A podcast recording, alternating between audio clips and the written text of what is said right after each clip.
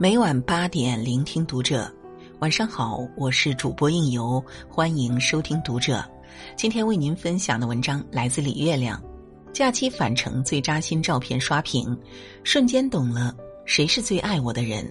关注读者新媒体，一起成为更好的读者。假期转眼结束，返程时刻也是考验后备箱的时刻。这两天，全国网友都在晒自己的后备箱，每一个都被爸妈塞得满满当当。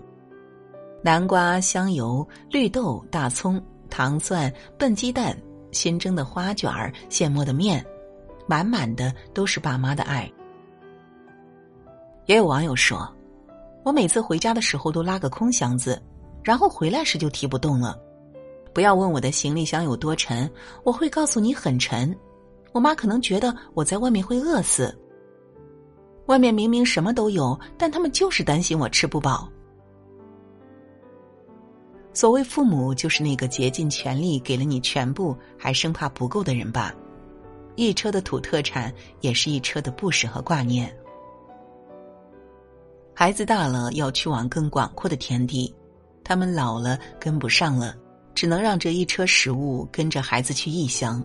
让他感受到家在，爸妈在。说来真是心酸，那个曾一路为我们遮风挡雨的人，如今体衰力薄，遮不住我们世界里的风雨了。但他们仍然本能的想为我们做点什么，把我们的车塞满是他们的安全感。就像小时候，他们看着我们把碗里的饭吃完。昨天我还看到一个图，很感慨：一个黑龙江的老爷爷习惯在台历上记事，孙女儿无意间发现十月一日那天，他写的是“孩子们都回来了，九人”。简单几个字，却看得人泪目。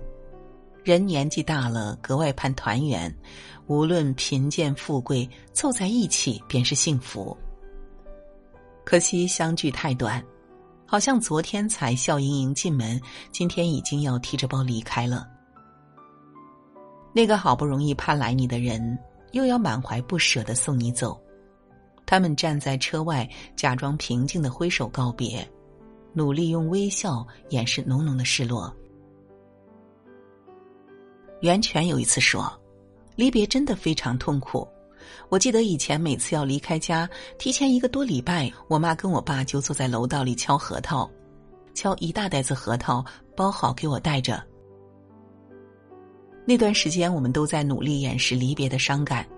我爸是个做事要有充足提前量的人，所以他总会很早就把我送上火车。其实离开车可能还有二十分钟，那二十分钟就很难熬，我不敢看他们。直到火车缓缓开动，才敢转过头冲我爸爸打个招呼。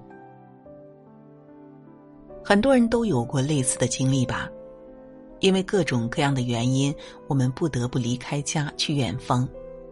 每次和父母分别，都像一场劫难。我们在一次次艰难的告别中越走越远，父母也在我们离开的日子里偷偷的变老了。每次回家，我们都会发现他们背更驼了，头发更白了，耳朵更背了，反应更慢了。有时真希望时间能停下来，别再让他们变老了。可惜时间从来不听话。之前网上有一个用 A 四纸算时间的图，很让人惊心。你可能也看过，如果一个格子代表一个月，三十岁的人生是这样的。如果你一个月见父母两次，那么能和他们在一起的时间其实只有这么短。假如你们一年只见一次面，结果就是这样的。生命如此短暂，我们和父母之间的缘分可能远没有我们想象中那么长。人生有很多残酷的事，其中之一就是，终有一天我们要和父母永别。在一篇写返程的后备箱的文章后面，我看到了一个读者伤感留言：“妈妈以前也是这么做的，可是妈妈现在不在了，真是难过。妈妈在的时候，我们往往也不觉得那一车南瓜、黄豆有多好。但当他再也不可能给你装一粒黄豆，你才会感受到那是怎样的悲伤。一个朋友的母亲去世一年了，他至今都不太习惯。家里的猫需要照顾，他会下意识的想送到妈妈那里。看见妈妈喜欢的水果，会忍不住想给她买。孩子学校有什么趣事，也总是想跟他分享。只是转念一想，妈妈已经不在了。他说：“每到这个时候，便悲伤难耐。”也才真正知道，妈妈不在了意味着什么。那不是世界上少了一个不起眼的老人，而是儿女的很多感情没了寄托，很多心事没了着落，很多习惯不得不割舍。所以啊，如果你的父母还在，还能跟你有一搭没一搭的说说话，能费尽心思的把你的后备箱装满。请一定珍惜这幸运。你有没有想过，我们离开以后，父母在过怎样的生活？前阵子，一个读者阿姨给我留言，说她退休之后格外感到孤独，经常一个人起床不知做什么好，感觉空气都是闷的。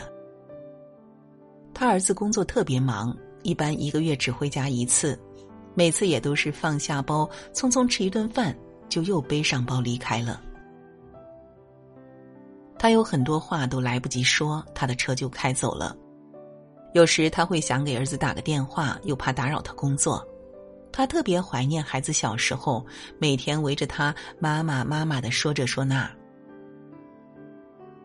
这可能是很多老人的生活状态：出门一把锁，回来一盏灯，没什么人说话，更不知道世界发生了什么。出去买一把小葱，一个星期还没有吃完。有的老人一个人住，连澡都不敢洗，怕滑倒了起不来。知乎上有网友讲他的姥姥和姥爷：“我小时候，姥姥姥爷已经很老了，他们为了省电，屋里不开灯，两个人静默的坐着，谁也不说话。后来姥爷得了老年痴呆走了，第二年姥姥也去了，糖尿病综合症。”他们没和我讲过是不是孤独，我只是能感受到他们越老活得就越不好。是的，世上第二件残酷的事就是人越老活得就越不好，身体衰弱，头脑僵滞，生活枯燥，身边没人，内心孤独。他们开始特别需要孩子，但他们不肯说。中国式父母都有一种超强的自觉。就是不能给孩子添麻烦。我邻居阿姨去年被车撞了，挺严重，当时就躺马路上起不来了，住了一个月院才好起来。后来我问她，那天躺在马路上时心里在想什么？他说：“我就求老天爷啊，千万别让我瘫痪，别变成孩子后半生的负担。”他女儿在一边说。瘫痪我就伺候你啊！他哼了一声，我宁可直接撞死。这就是中国的大多数父母，不管多难，他们都希望自己扛过去，他们宁可撞死，也不愿变成儿女的负担。他们在你不需要的时候，会自觉的开启隐身状态，生怕给你添麻烦。而我们做儿女的，也常常忽略了，他们其实活得不太好。我们总觉得那是自然常态，随他们的意就好。其实，我们就算不能阻止他们衰老，也起码可以让他们活得更好一些。经常过去看看他们，陪他们说说话，他们的日子就更有活力。每天打个电话给他们讲讲你的生活，他们的世界就有寄托。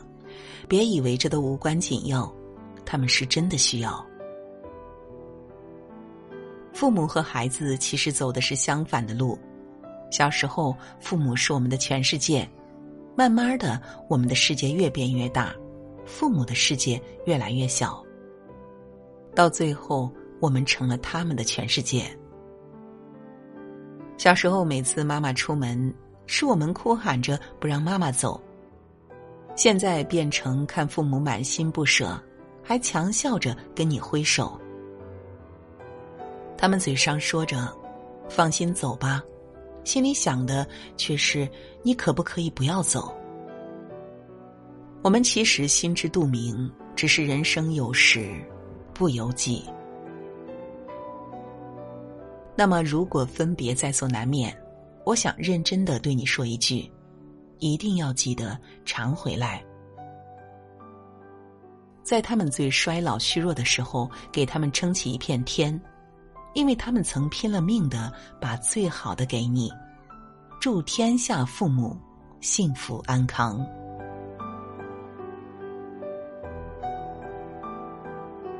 好了，今天的分享就到这里，感谢您的收听，我是应由，让我们在下个夜晚再会了。